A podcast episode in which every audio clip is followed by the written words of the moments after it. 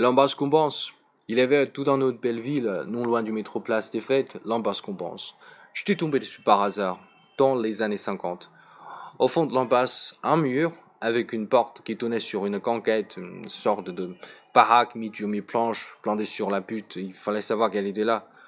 On pouvait boire un demi ou faire une manie en regardant euh, les buissons d'un terrain vague en pente par ses pieds.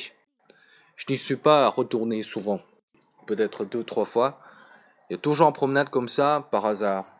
Et pourtant l'ambascombance était entrée dans ma vie. Pourquoi? Je ne sais pas. Elle n'avait rien de très remarquable.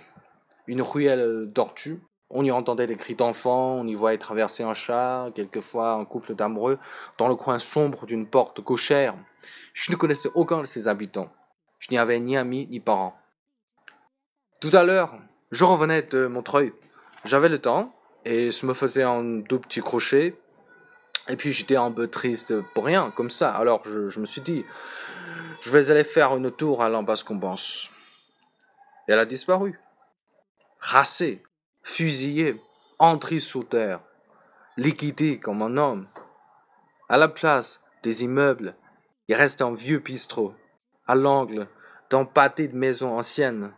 Il reste encore un peu. Je m'y réfugie, avec l'espoir de trouver là quelques survivants, un carré de manière, euh, le dernier carré, où euh, de ces vieux ouvriers protoniens qui se souviennent encore de ce qui s'est passé dans ces rues de leur quartier il y a un siècle. Mais non, il ne reste rien des troquets de dit. Que la façade. Le patron, les serveurs sont jeunes. Ils ont un autre style adapté au building qui bouche la vue. Le quartier, la rue, les maisons, les murs influent sur les êtres et ses habitants. Les antes. Les hommes font les maisons, mais les maisons font les hommes. Avec les vieux bancs de murs tombent des pinces de cœur.